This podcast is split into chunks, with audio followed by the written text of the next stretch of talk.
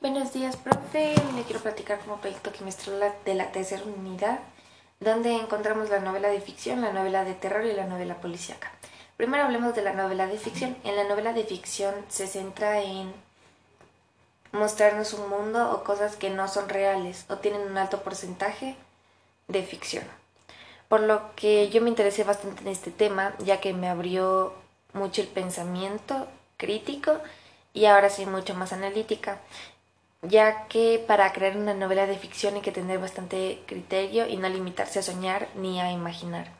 Esto lo aprendí gracias a que leyendo estos libros me pude dar cuenta que se necesitan estas cosas y gracias a mi maestro, usted, puede ver que esta forma literaria es muy extravagante.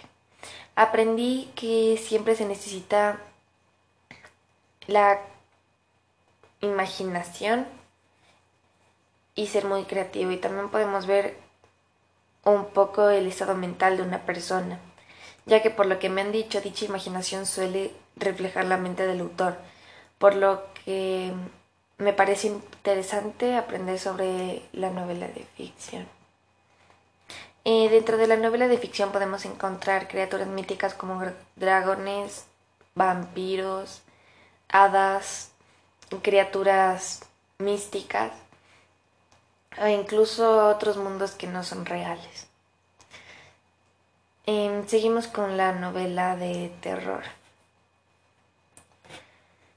Eh, cabe recalcar que mi género favorito es el terror, ya que para mí es el género que más te causa angustia y miedo.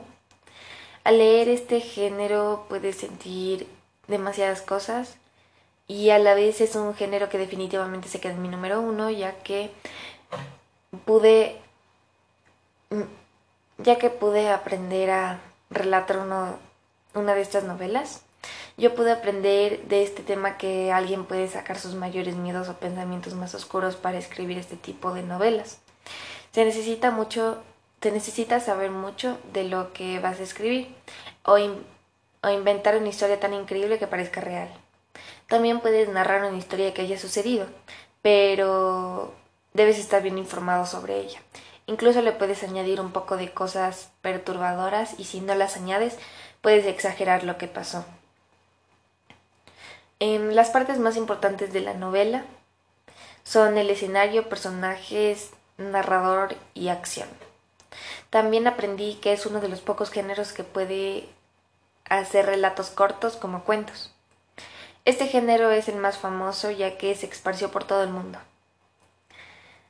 Aprendí que están dentro de los personajes, los convencionales, los siniestros o míticos y místicos y monstruos, y que cada uno de estos personajes son muy importantes y esenciales.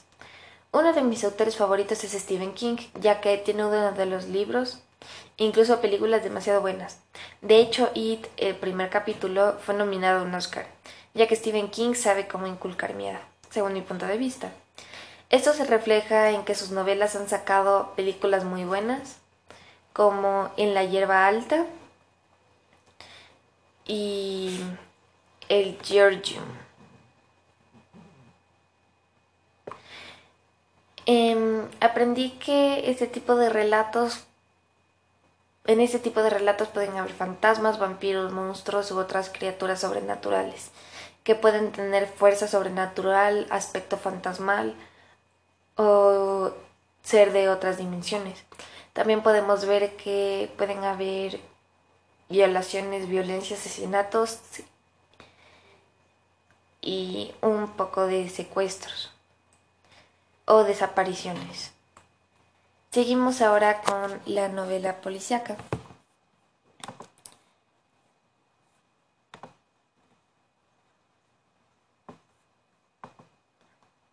Ya, la, la novela policíaca em, se considera a Edgar Allan Poe el padre de la novela policíaca, que inició en 1841 con su relato Los, crímenes de la calle Morgue mm, y August Dupin.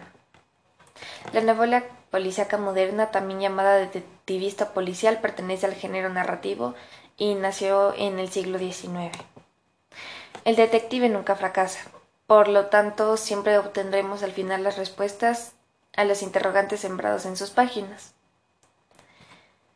Em, la narrativa, podemos ver que la narrativa de ficción tiene tres momentos. El argumento, explicación psicológica de los hechos y es más realista y violento.